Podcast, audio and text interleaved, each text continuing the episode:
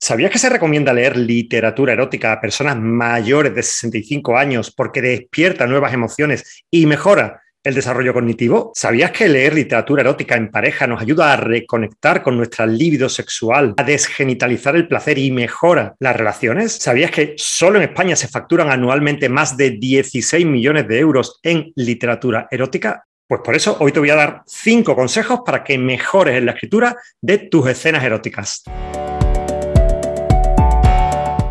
El primer consejo es que escribas como si nunca lo fuera a leer tu madre. Y bueno, tú dirás, este hombre se le ha ido la cabeza. Y es que las escenas eróticas muchas veces estamos llenos de prejuicios, de convencionalismos sociales, de la cabeza, quién me va a leer, cómo voy a escribir si resulta que mis compañeros de trabajo, que los niños, las madres de los niños de la guardería, al final todo se convierte en un mundo de condicionantes que hace que a la hora de fluir, a la hora de escribir, estemos atascados. El mejor consejo de los cinco, el primero, el mejor, cuando escribas, piensa que no lo va a leer nunca nadie. Escribe tus escenas eróticas pensando que únicamente las vas a leer tú. Esa sería la primera escritura, donde vas a dejarte volar, te vas a sentir libre. Después, en la reescritura, en la corrección, bueno, pues en ese momento ya mm, entrarán tus condicionantes sociales. Bueno, lo va a leer mi madre, lo van a leer mis compañeros de trabajo, hasta qué punto estoy dispuesto, dispuesta a exponerme. Pero en principio, para que una escena erótica sea erótica de verdad, sin tabúes. Dos, practica tantra. Bueno, no exactamente que practiques tantra, pero ten un profundo conocimiento de tu cuerpo y del cuerpo del género contrario en este caso. ¿Por qué? Porque tanto tú como yo seguro que hemos leído algunas escenas donde el escritor o la escritora ha metido elementos en el cuerpo masculino o femenino que no se corresponden con la realidad. Necesitamos tener un profundo conocimiento del cuerpo ajeno, pero también del nuestro. Mi recomendación, haz un diccionario erótico de tu cuerpo. Empieza por el dedo meñique, por la punta de la nariz, por donde quieras, pero empieza a mirarlo detenidamente, empieza a observarlo.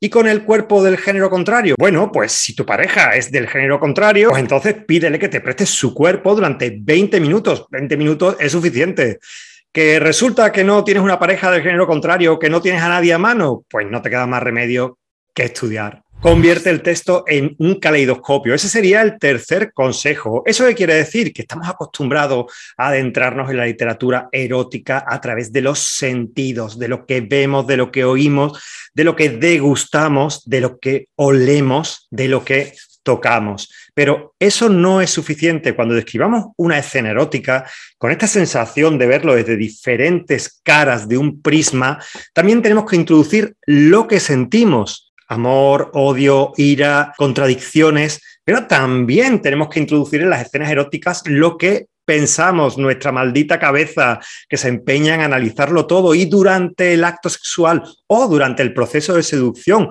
o durante nuestra primera mirada, la cabeza también está actuando. La cabeza, no se nos puede olvidar.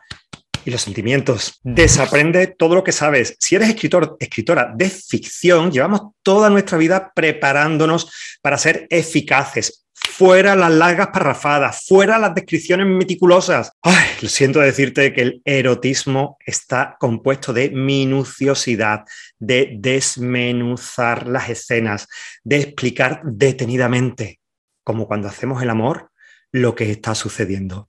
Y el quinto y último, tenemos que ser creíbles. Bueno, creíbles no, tenemos que ser veraces. ¿Eso qué quiere decir?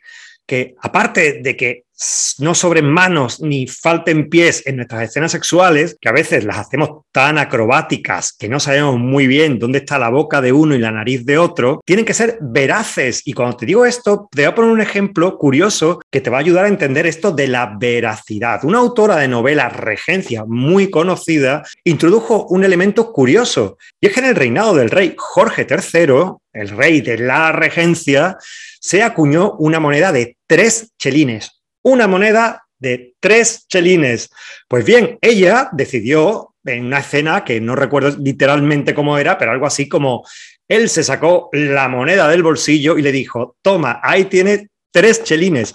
Pues muchas lectoras hicieron una campaña diciendo que había un error, que había un error, que es que se había sacado una moneda y resulta que había entregado tres. Entonces ella tuvo que poner en su blog y en sus medios, en sus redes sociales, que es que había en esa época una moneda de tres chelines. Pero eso no es lo importante, porque si cometemos este tipo de errores, entre comillas, podemos explicarlo porque no hemos cometido ningún error. Pero de repente el lector se ha detenido, quiero decir, estamos embrujándolos, estamos arrastrándolo a nuestra narración y de pronto el lector se detiene porque algo no le cuadra y resulta que aquello es cierto, es creíble, pero no es veraz. Por lo tanto, si tenemos datos jugosísimos que van a hacer que nuestros lectores no se lo crean, no lo guardamos en el bolsillo.